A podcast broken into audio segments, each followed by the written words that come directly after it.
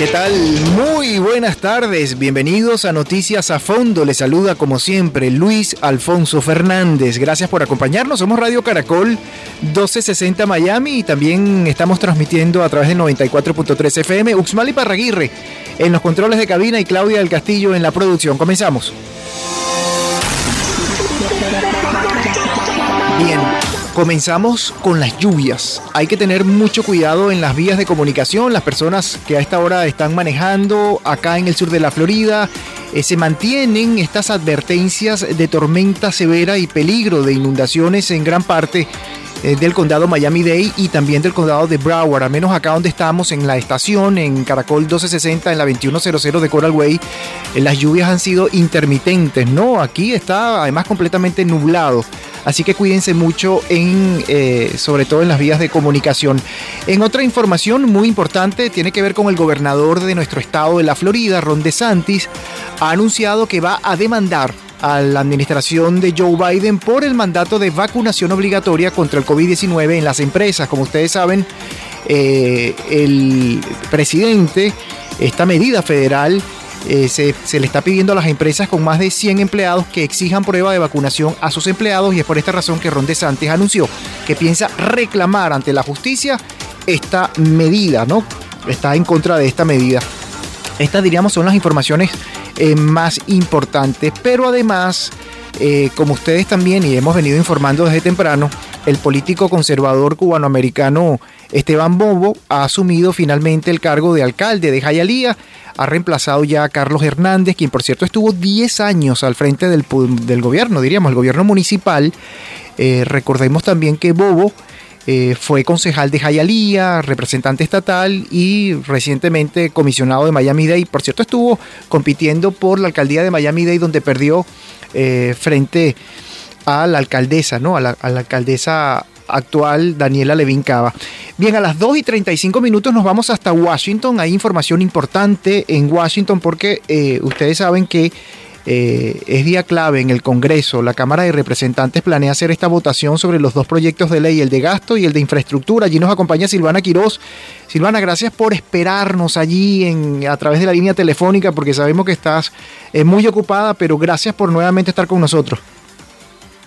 Un gusto, como de costumbre, por fin es viernes aquí en la capital, tenemos bastante información y posiblemente buenas noticias como tú lo estabas anunciando. Te cuento que Nancy Pelosi, la presidenta de la Cámara de Representantes, quiere aprobar este viernes los, las dos piezas clave de la agenda de Joe Biden, un plan social valorado en 1,75 billones de dólares y un proyecto de infraestructura de 1,2 billones.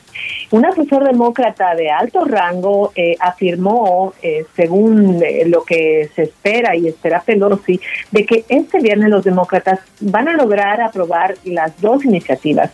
Esto está pasando después de meses de que han estado en internas eh, pulsetas dentro del Partido Demócrata y pues después de 24 horas de vértigo, porque ayer ellos estaban reunidos eh, tratando de llegar a un acuerdo. Por su parte, te cuento que el presidente Joe Biden presionó y dice que pues los demócratas de la Cámara tienen que ponerse de acuerdo y tienen que votar ahora mismo. Eso dijo textualmente para aprobar las dos piezas clave de su agenda.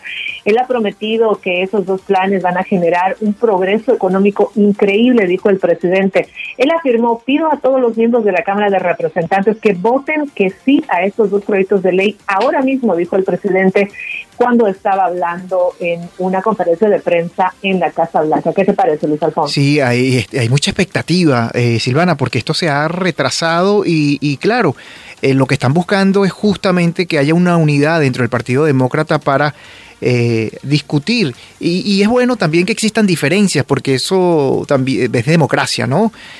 hay diferencias y hay que buscar consenso también. Ahora, hablando de la agenda económica, se ha recuperado el mercado laboral. Eso Hoy lo pudimos constatar con las nuevas cifras del Departamento de Trabajo aquí en los Estados Unidos, una tasa de desempleo que ha caído al 4,6%, pero eh, todavía la situación económica del país es complicada, vemos como los productos básicos, la comida sigue aumentando y la inflación, eh, Silvana, preocupante.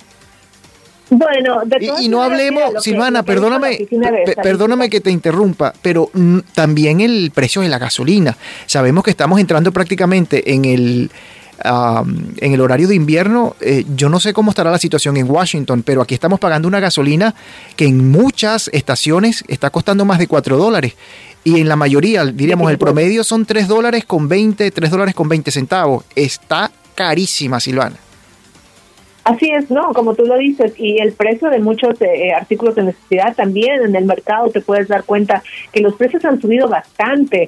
Eh, sin embargo, pues lo que te decía, la Oficina de Estadísticas Laborales ha indicado el viernes, hoy viernes, que el mes pasado la economía añadió 531 mil puestos de trabajo, superando la expectativa de los analistas que habían calculado un incremento de 312 mil empleos. pues por su parte, lo que están diciendo que los índices, como tú lo mencionabas, eh, de empleo ha, eh, ha, disminuido, ha caído, ¿no? La fuerza laboral eh, en octubre pues ha cambiado el nivel, estábamos en un, en un nivel súper bajo el año pasado, en marzo del 2020, y desde entonces el efecto COVID parece que está mejorando poco a poco, pero como tú dices, algo que preocupa muchísimo a la gente de a pie, es el hecho de que cuando vas al mercado eh, para comprar la carne que antes te costaba un, un, una bandejita de carne que la comprabas en, en 12, 13 dólares, ahora te está costando hasta 30 dólares. Una diferencia abismal en los precios y eso también tiene mucho que ver con lo que está sucediendo en los puertos. Todavía estamos tratando de, de, ver qué es lo que va a pasar con esto de la, de, la falta ¿no? de recursos que no está llegando. Dice que eso podría afectar también a diferentes cosas y en la página, en nuestra página eh, de fundatino.com estamos hablando también de, de aquellos que les gustan las galletas Oreo, por ejemplo, van a tener que ver el precio eh, pues un poquito más alto en las próximas semanas por esta misma razón. Así que sí, nos está afectando de alguna manera esto desde el incremento de los precios. ¿Qué te parece? Tremendo, Silvana. Pero bueno, hay que respirar profundo y porque estamos tratando de estirar el, sueldo que, que, ganamos, ¿no? Eh, ya para finalizar, Silvana, tenemos también entendido que la administración Biden ha demandado al estado de Texas por estas nuevas reglas de votación, ¿no? Ellos consideran que impone restricciones al voto. Y estaba viendo otra noticia eh, oye, en, ya te voy a decir dónde la vi, en New Jersey, el principal demócrata que ha perdido la reelección ante, ante un conductor de camiones que gastó solo 153 dólares en la campaña. Eso nos ha sorprendido bastante, pero bueno, hablemos de lo del estado de Texas. Sí, claro que sí. Mira, eh, eh, está, realmente esta semana ha sido de sorpresas, ¿no? Eh, ha pasado en New Jersey, ha pasado en Virginia, algo tan importante que es el hecho de, poder emitir tu, voto.